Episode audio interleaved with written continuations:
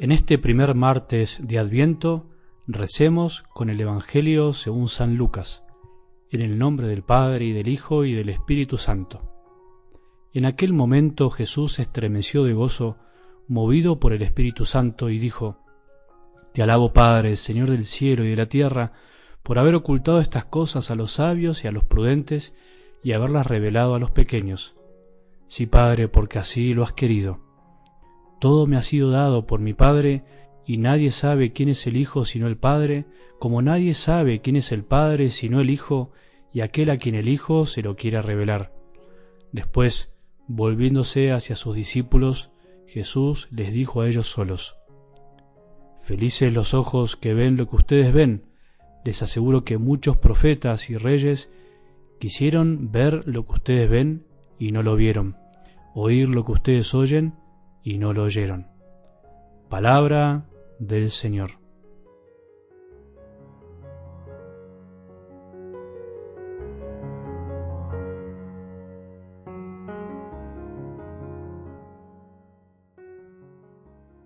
¿Cómo estás? ¿Cómo estamos hoy? ¿Estamos tristes, alegres, optimistas, pesimistas, deprimidos, eufóricos, desalentados? No lo sé, cada uno puede hacer su examen sobre cómo está emocionalmente, cómo está viviendo este día. Pero más allá de eso, de cómo esté cada uno, es una alegría poder empezar el día escuchando palabras de esperanza. Caminemos juntos hacia la esperanza. La esperanza es la hermana mayor o la madre de la alegría. Con esperanza siempre tendremos alegría y de la mano de la alegría verdadera, la que viene de Dios, habrá siempre también paz en el corazón. Por eso empecemos este tiempo pidiéndole al Espíritu Santo la alegría de tener verdadera esperanza para poder tener paz. Espíritu Santo, danos esperanza, la esperanza con mayúscula, la esperanza de creer en la palabra de Dios.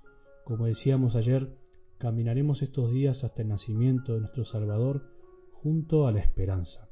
Algo importantísimo que podemos aclarar desde el principio. ¿Qué decimos o qué entendemos cuando hablamos de esperanza? Eso trataremos de ir esclareciendo. Según la fe cristiana, la salvación que nos trajo Jesús no es simplemente algo que pasó allá hace mucho tiempo, un hecho del pasado. Pensarlo así solo sería un grave error, sería solo historia, sino que además esa salvación se nos ofrece hoy. Quiere decir que eso del pasado nos da algo en este día, en este momento, mientras estamos escuchando. ¿Qué nos ofrece?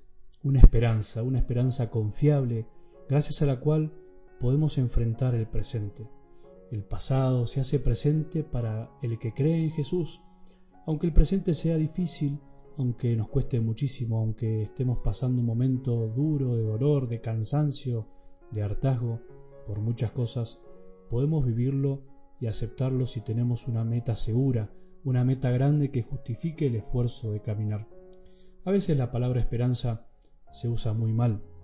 La usan hasta los políticos para prometer un país mejor, como si fueran los salvadores. Nosotros la usamos muchas veces para dar ánimo, para decir en el fondo que hay que ser optimistas. Y eso no está mal, pero está vacía de su contenido esencial. Abusamos de una palabra que es bien nuestra, bien cristiana y muy de la palabra de Dios, hasta el punto que la esperanza en algunos pasajes de la Escritura es intercambiable con la palabra fe. Tener fe en realidad entonces es tener esperanza y el que cree espera en algo más grande y solo tiene esperanza entonces aquel que tiene fe. De a poquito iremos avanzando en esta maravillosa verdad. En algo del Evangelio de hoy podemos ver una linda invitación de Jesús a la felicidad, a la alegría que viene de lo alto.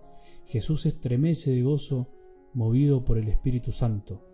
Jesús se alegra porque el Padre elige a los sencillos y humildes para darse a conocer.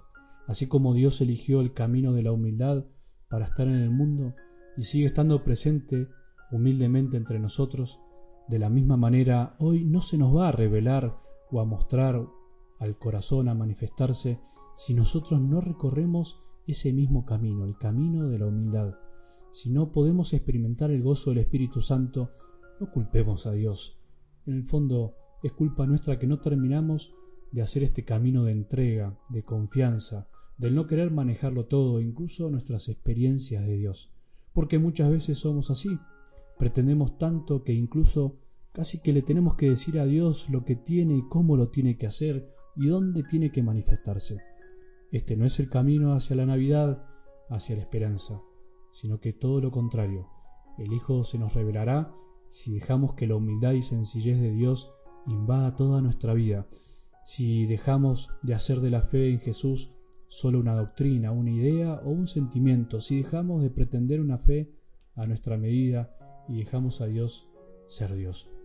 Nosotros hoy podríamos ser felices por haber escuchado la palabra de Dios. Miles y miles que andan por ahí en este momento en el mundo no tienen este don de poder escuchar algo mejor, como vos y yo, algo distinto, algo que dé fuerza para seguir. Intenta hoy compartir esta felicidad, esta alegría.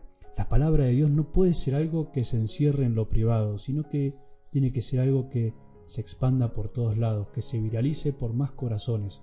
Por eso compartí este audio. Animate a enviárselo a alguien que seguro que lo necesita. Animate a ser evangelizador, a ser transmisor de la esperanza. Es tiempo de esperanza, de alegría que viene de Dios, que el Espíritu Santo nos estremezca de gozo al revelarnos lo que Jesús quiere para cada uno. Muchos querrían escuchar lo que estamos escuchando, muchos querrían tener un mensaje de esperanza cada día. Nosotros lo tenemos. No es motivo para estar alegres. Y recordad que si querés recibir los audios directamente o querés ser evangelizador como nosotros, tenemos una web www.algodelevangelio.org y en todas las redes sociales nos puedes encontrar así para poder recibir los audios y también transmitirse a los otros. Ayúdanos, ayúdanos que necesitamos corazones con esperanza. Que tengamos un buen día y que la bendición de Dios, que es Padre misericordioso, Hijo y Espíritu Santo, descienda sobre nuestros corazones y permanezca para siempre.